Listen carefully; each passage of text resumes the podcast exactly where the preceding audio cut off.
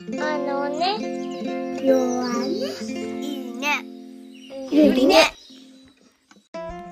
おかえりなさい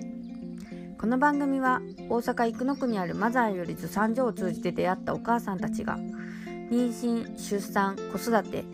家族の悩みやヒントになるような知恵や技そして発想などを話すラジオ家庭も子供も十人十色いろんな家族の声を通じてちょろっと覗いてみる感覚で気軽に聞いてもらえたら嬉しいです。今日は妊婦検診についてゆりねのメンバーの一人ガチャマツが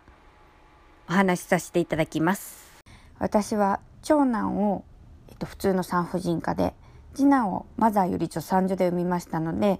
まあえっと、分かりやすいように産婦人科と、えー、助産所の違いなんかも含めて話していけたらなと思ってます。まず、まあえっと、大きく違うのは時間です。普通の産婦人科や、まあえっとまあ、病院市民病院とかだと大体妊婦検診ってめちゃくちゃ混んでるんですね。で私が行ってたところだと、まあ、2箇所行ったことあるんですけど、えー、待ち時間が1時間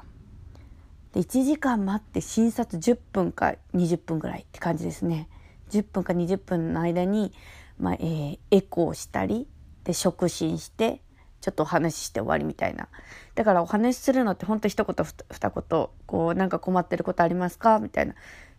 あ特にありませんみたいな。なんかねちょっとあの待ち時間が長いので次の人の考えことを考えてあんまり質問できなかったかなっていうのが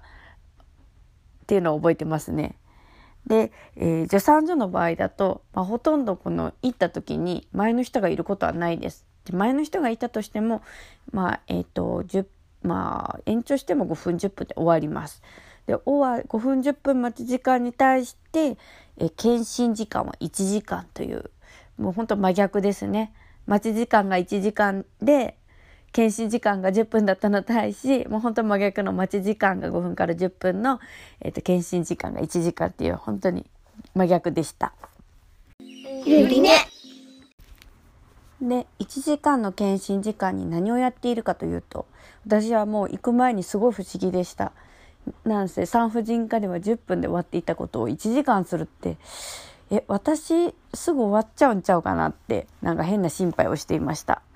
で一回行ってみるとまず、えー、まあ、もちろん初めはこう問診ですね私の体調に変わったことはないかとまあ赤ちゃんに変わったことはないかってまあ聞かれるんですけど基本的にねこの産婦人科との大きな大きな違いは赤ちゃんのことよりもお母さんのことを聞かれます。私のことをどうだったのかと。でまあ仕事が今日今週は大変でしたとかあの結構あの運動しましたよとか、まあ、つわりがずっとしんどかったですよみたいなことを話します。ね、産婦人科ではまあつわりのこととかも話すことあると思うんですけど、まあ、それは「あそうなんですね」って終わると思うんですけどあの助産所ではなるべくそこら辺もあのどうアプローチしていいかっていうのを教えてくれたりします。それはまたね後々妊娠トラブルの話もしようかなと思ってるのでそちらを聞いていただけたら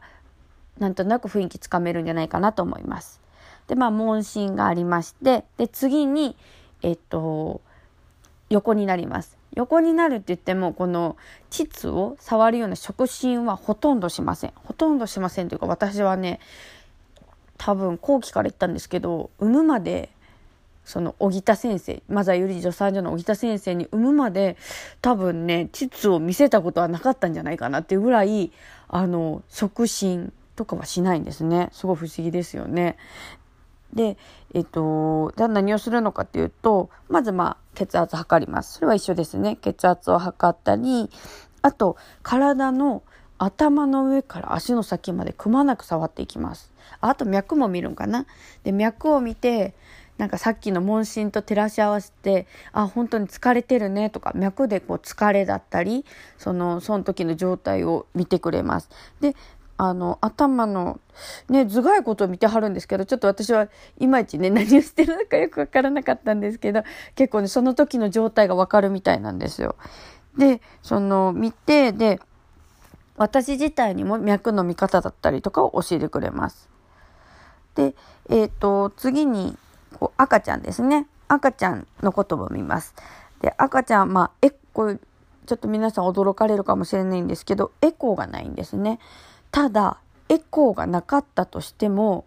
あの、小木田先生は見た瞬間に、見た瞬間に、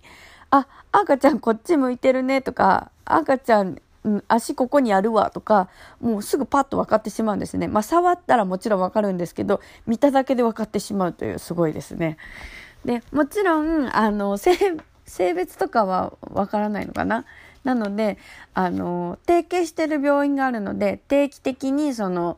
えっと、血液検査だったりとかいろんな検査をするのでそのついでにエコーで見てもらったりとかっていうのもあるんですけど助産所に通ってる間は基本的にエコーはしません。それでもねやっぱりね分かってくれてるっていう安心感があるのでまあ問題ないです。であとはね骨盤がどうなっているか。自分の骨盤が広いのかとか広がってるのかとかあと羊水の量だったりとかそのああ問題ないでとかそういうことではなく今の状態をしっかり教えてくれます。あとはそうですねその体操のやり方とかそんな感じでやります。で次にまた起き上がってままた問診に入ります。でねあのー、ここでここからの問診って多分もう病院とは全然違うと思うんですけどまず私のライフスタイルだったりあライフスタイルっていうのはまあ何時に起きて何時に寝るとかこれぐらいの間立っていてこの間ずっと座ってますだったりとかあと思考の癖ですね。すごい考え込むタイプだったりもしくはあっけらかんとしてたり。であと一番大きな食べ物ですね。どういう食生活をしてるのかっていうのを、まあこれ人によってこのやり方変えてはると思うんですけど、私の場合はノートにその日何を食べたかっていうのをあの書き込んで、で指導が入ってました。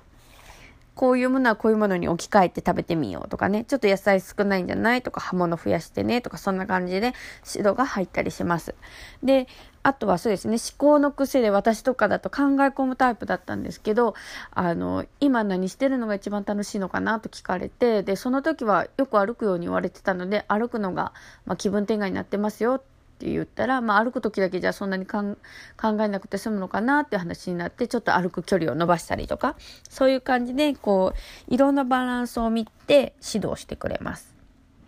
であとはもう質問ですね。この質問っていうのが私ねちょっとね初めね分からなかったんですよ。産婦人科の時ってあの、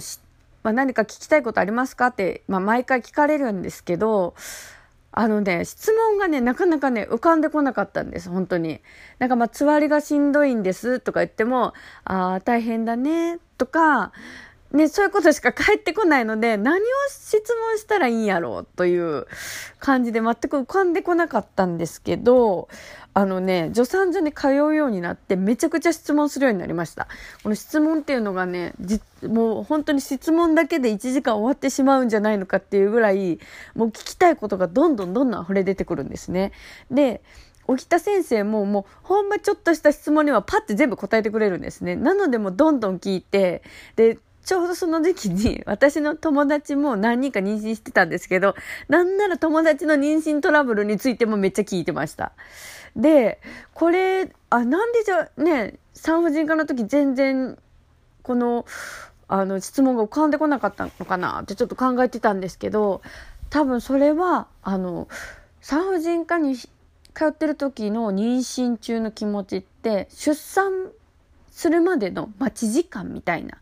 イメージだったんですね。ただ、出産する日をただただ待ってる。まあ、つわりとか、いろんなトラブルがあってしんどいけど、ただただ我慢して待つっていうスタンスだったんですよ。ただ、もう助産所に通うようになって、なってから、自分がどんなお産をしたいのか、より良いお産になるために、より良い妊娠生活を過ごすためにどうしたらいいのかっていうのを考えて過ごすようになったんですね。そして、そうやって自分がこの受動体から能動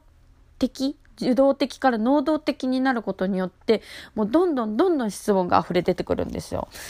なのでまあね検診をが変わったことによって私自体の考え方やったり妊娠に対しての取り組み方が変わるっていうすごい検診一つとってもすごい大きな違いだし心がここまで変化するんだなってすごい